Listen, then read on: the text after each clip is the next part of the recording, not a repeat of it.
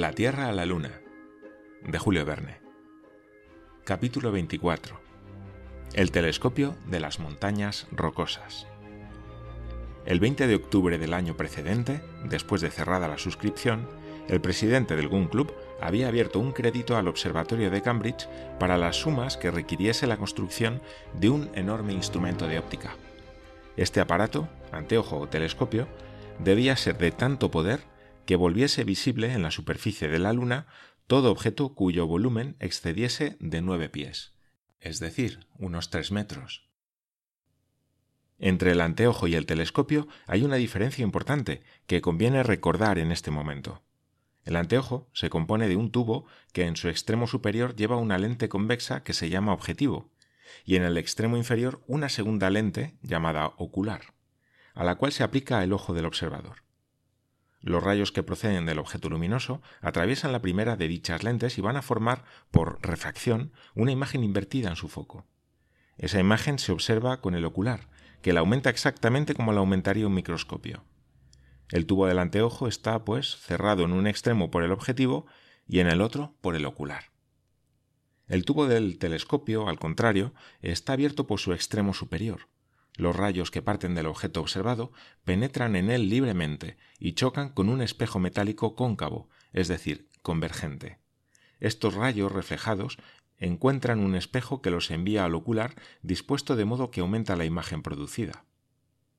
Así pues, en los anteojos, la refracción desempeña el papel principal y en los telescopios, la reflexión. De aquí el nombre de refractores dado a los primeros y el de reflectores dado a los segundos. Toda la dificultad de ejecución de estos aparatos de óptica estriba en la construcción de los objetivos, ya sean lentes, ya sean espejos metálicos.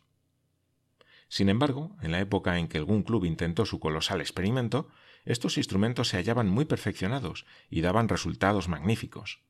Estaba ya lejos aquel tiempo en que Galileo observó los astros con su pobre anteojo que no aumentaba las imágenes más que siete veces su propio tamaño.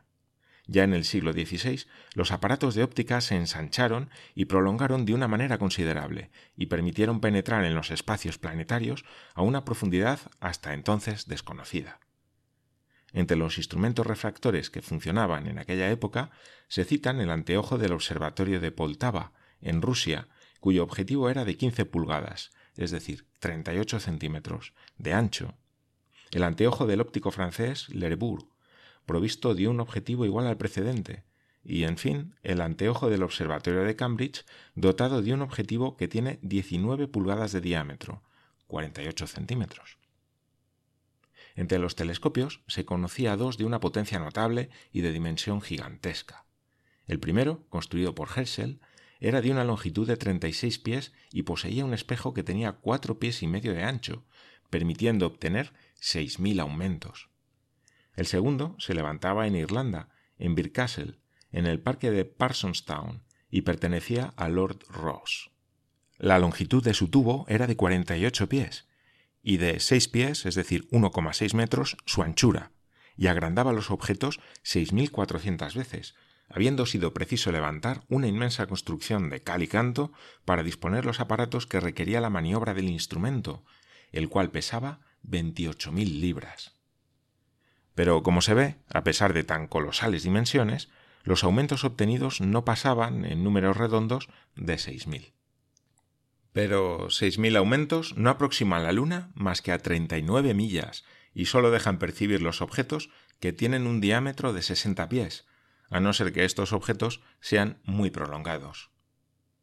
Ahora se trataba de un proyectil de 9 pies de ancho y 15 de largo, por lo que era menester acercar por lo menos la Luna a la distancia de 5 millas y producir al efecto un aumento de 48.000 veces.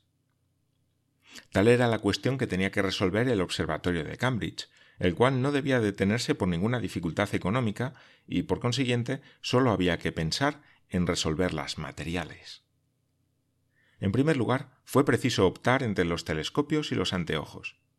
Estos tienen ventajas sobre los telescopios en igualdad de objetivos, permiten obtener aumentos más considerables, porque los rayos luminosos que atraviesan las lentes pierden menos por la absorción que por la reflexión en el espejo metálico de los telescopios.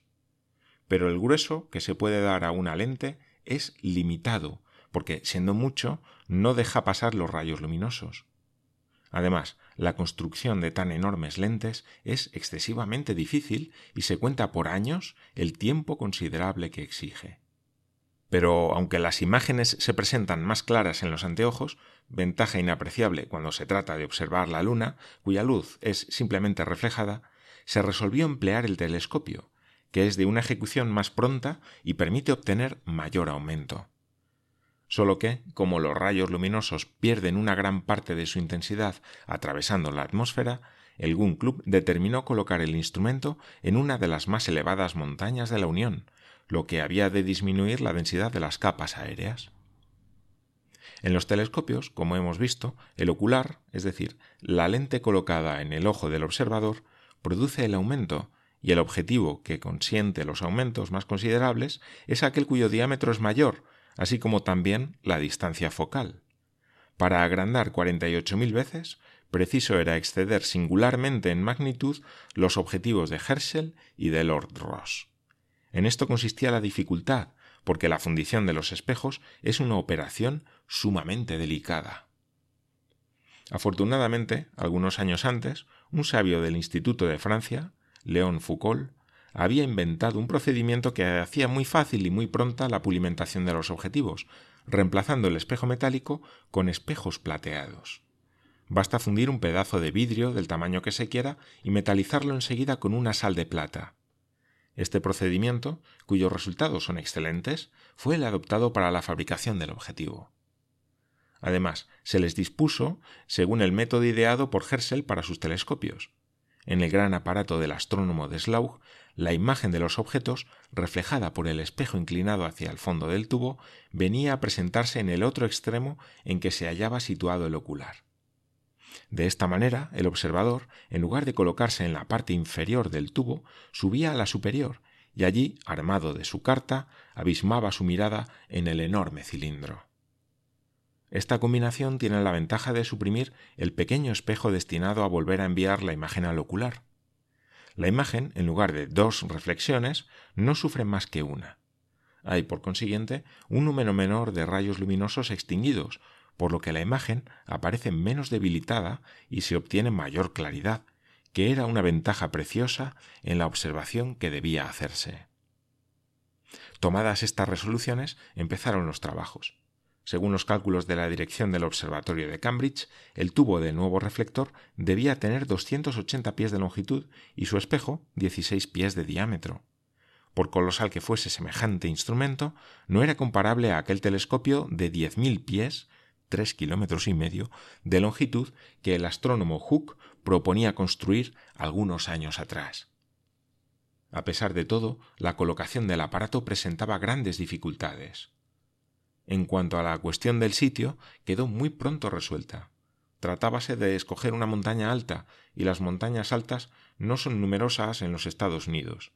En efecto, el sistema orográfico de este gran país se reduce a dos cordilleras de una mediana altura entre las cuales corre el magnífico Mississippi, que los americanos llamarían el rey de los ríos si admitiesen un rey cualquiera. Al este se levantan los Apalaches, cuya cima más elevada, el New Hampshire, no pasa de 5.600 pies, lo que no es mucho. Al oeste, al contrario, se encuentran las montañas rocosas, inmensa cordillera que empieza en el estrecho de Magallanes, sigue la costa occidental de la América del Sur bajo el nombre de Andes o Cordillera, salva el istmo de Panamá y corre atravesando la América del Norte hasta las playas del mar polar. Estas montañas no son muy elevadas. Los Alpes o el Himalaya las mirarían con el más soberano desdén desde lo alto de su estatura. Su más elevada cima no tiene más que 10.700 pies, al paso que el Mont Blanc mide 14.430 y el Kanchenjunga en el Himalaya 26.776 sobre el nivel del mar. Pero como el Gun Club estaba empeñado en que el telescopio, lo mismo que el Columbia, se colocase en los estados de la Unión, fue preciso contentarse con las montañas rocosas, y todo el material necesario se dirigió a la cima de Long's Peak, en el territorio del Missouri.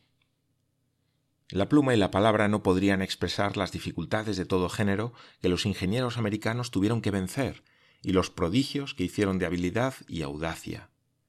Aquello fue un verdadero esfuerzo sobrehumano.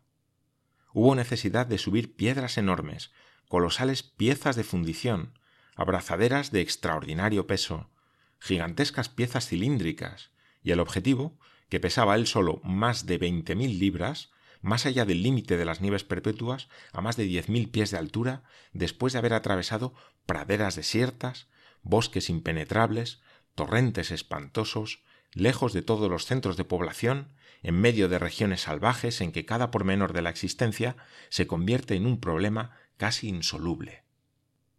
Y el genio de los americanos triunfó de tantos y tan inmensos obstáculos.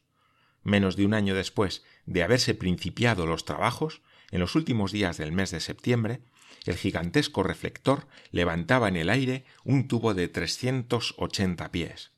Estaba suspendido de un enorme andamio de hierro, permitiendo un mecanismo ingenioso dirigirlo fácilmente hacia todos los puntos del cielo y seguir los astros de uno a otro horizonte durante su marcha por el espacio. Había costado más de cuatrocientos mil dólares. La primera vez que se enfocó a la Luna, los observadores experimentaron una sensación de curiosidad e inquietud a un mismo tiempo. ¿Qué iban a descubrir en el campo de aquel telescopio que aumentaba cuarenta y ocho mil veces los objetos observados? ¿Poblaciones? No. Nada que la ciencia no conociese ya, y en todos los puntos de su disco la naturaleza volcánica de la Luna pudo determinarse con una precisión absoluta. Pero el telescopio de las montañas rocosas, antes de prestar sus servicios a algún club, los prestó inmensos a la astronomía. Gracias a su poder de penetración, las profundidades del cielo fueron sondeadas hasta los últimos límites. Se pudo medir rigurosamente el diámetro aparente de un gran número de estrellas, y el señor Clark, del Observatorio de Cambridge, descompuso la nebulosa del cangrejo en la constelación del toro, que no había podido reducir jamás el reflector de Lord Ross.